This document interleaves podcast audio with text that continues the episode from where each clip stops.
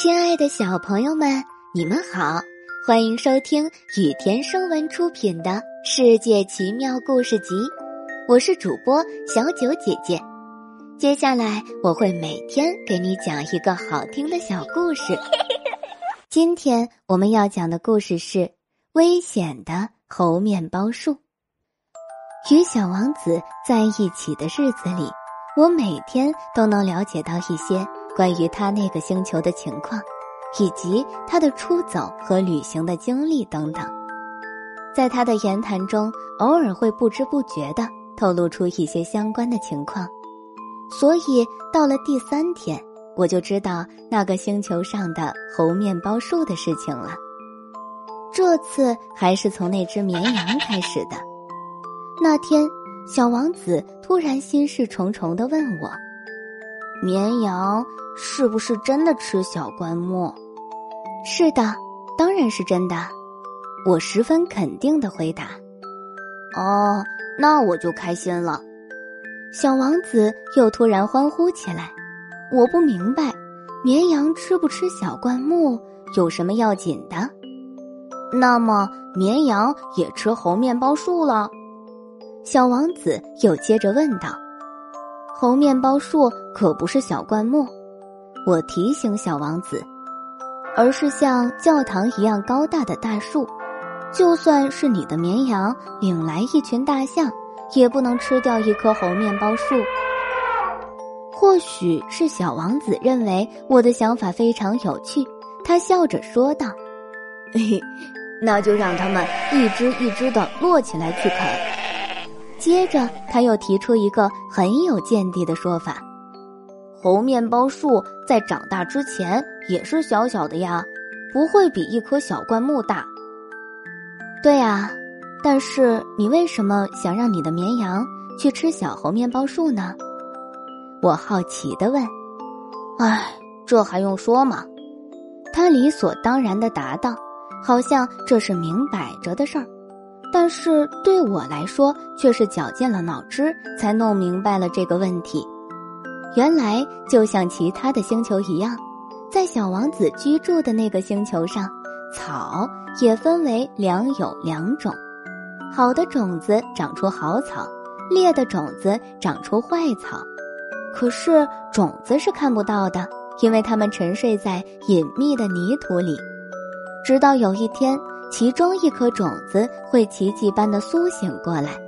醒过来以后，它会首先伸伸懒腰。然后迎着太阳，开始腼腆地长出一株娇嫩可爱、不碍事的幼苗。如果那是一株小萝卜或玫瑰的幼苗，那就随它自由地去生长；如果是一株坏草苗，一旦辨认出来，就要立即把它拔掉。在小王子的星球上，有一些很可怕的种子，其中就有猴面包树的树种。这些树种在土壤中多得成灾。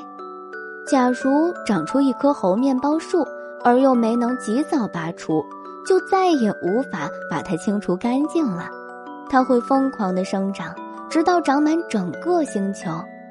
树根会把星球钻透。在那么小的星球上，如果长着很多的猴面包树，当然会把整个星球撑爆的。过后，小王子说：“这是个纪律问题。当我们早上梳洗完毕后，就要去细心的清理星球，并规定自己去按时拔除那些猴面包树。我们需要从玫瑰苗种里把那些树苗分辨出来，因为猴面包树的树苗一开始时与玫瑰苗长得非常相似。这是一件令人厌烦的工作，但一点也不难。”小王子劝我用心画一幅画，好把他刚才所说的话深深的印在地球上的孩子们的脑海中。如果将来有一天他们要去旅行，他对我说：“这个道理对他们会很有用。有的时候，人们把某些工作暂时放一放，并没有多大关系；但是如果碰到的是猴面包树，一旦松懈，就要惹出大麻烦了。”我知道有这么一个星球，上面住着一个懒家伙，因为忽视了三棵猴面包树苗，造成的后果难以置信。根据小王子的描述，我画出了那个星球。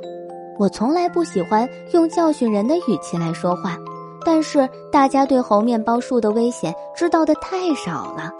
那个星球上的懒家伙因为漫不经心而造成的危险又是如此之大，所以我这次才一反常态，不再用往日那种拘谨的态度，而是严肃地说：“孩子们啊，可要当心那些猴面包树呀。”为了提醒朋友们不要像我一样，因为认识不清而对长期潜伏在自己身边的危险视而不见，我花了很大的功夫来画这幅画，能让大家接受教训。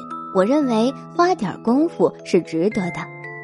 大家也许会问，为什么在这本书中只有这些猴面包树画得如此雄伟壮观，而其他的画却是敷衍了事呢？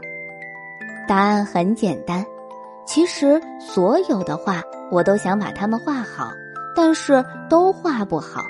而我在画猴面包树的时候，却有一种急切的心情在激励着我，于是我成功的画出来了。今天的故事到这里就结束啦，明天还有新的故事等着你们哦，小朋友们晚安。